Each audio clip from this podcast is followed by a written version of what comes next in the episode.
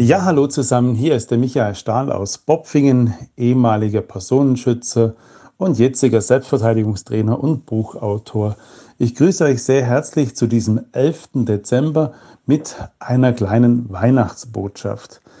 Und zwar ein Bekannter von mir hatte es nicht so einfach in seiner Kindheit. Er hatte Probleme mit seinem Vater, mangelnde Liebe, viele Verletzungen erlitten und hat stets seine Identität auf Leistung festgemacht. Und das Problem an, an diesem Leistungsdruck ist natürlich, wenn man zu wenig Lob bekommt, wenn man zu wenig Leistung bringt, dann denkt man, man, man genügt einfach nicht. Es, es reicht nicht. Ja? Man hört auf, sich selber lieb zu haben, man zweifelt an sich, man gibt diesen Mangel an Wertschätzung vielleicht auch an andere weiter. Und selbst als er Christ wurde, ja, hatte er immer so dieses, dieses verschobene Vaterbild. Ich muss Gott gefallen, ich muss Leistung bringen.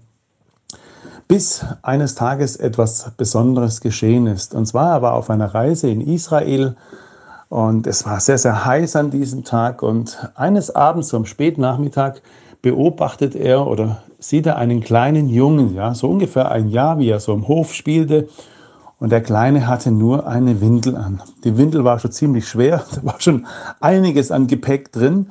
Und der Kleine war so mit tapsigen Füßen unterwegs, stürzte mal wieder hin, rabbelte sich wieder auf. Und es war so, als würde das Gewicht der Windel ihn immer weiter runterziehen. Auf einmal entdeckt er seinen Vater, der dann von der Arbeit nach Hause kam. Und als der Kleine ihn sah, rannte er ihn mit tapsigen Füßen entgegen. Er stürzte hin, er richtete sich wieder auf und er breitete seine Arme auf und, und streckte sie seinem Papa entgegen. Und für diejenigen, die nicht wissen, was Papa auf äh, Aramäisch heißt, es heißt Abba. Der Kleine rief Abba, Abba. Und so lief er seinem Papa entgegen. Und der Vater, der nahm ihn einfach so in die Arme. Er rannte seinem Sohn entgegen und nahm ihn einfach so in die Arme. Mein Bekannter hat mir diese Geschichte folgendermaßen gedeutet. In diesem Augenblick hat er festgestellt, wie falsch sein Denken war, wie irrtümlich er über Gott gedacht hat. Ein Papa nimmt sein Kind in den Arm, egal wie schwer es sich beim Laufen tut, egal wie oft es das Kind hin, hin, ja, wie oft das Kind stürzt, auf die Schnauze fällt und egal wie sehr es in seinem Leben stinkt. Der Papa hat nicht gesagt, mach dich erstmal sauber und lern mal erst richtig zu laufen, räum dein Zimmer auf, dusch dich, zieh dir eine frische Unterhose an, sondern nahm sein Kind einfach in seine Arme. Mit all der Unsicherheit, mit all dem Gestank und vielleicht mit all dem Schmutz. Was hat das mit Weihnachten zu tun? Gott sendet seinen Sohn und rennt uns in seinem Sohn entgegen. Egal wie schwer wir uns im Leben tun, egal was passiert ist, egal wie schwer wir uns fühlen und wie traurig wir sind und egal wie sehr es in unserem Leben stinkt. Gott, der Vater, rennt uns entgegen in seinem Sohn und das ist Weihnachten. Ich wünsche Ihnen, ich wünsche dir dieses Bewusstsein, dass Gott ein liebender Vater ist, der uns entgegenrennt in seinem Sohn.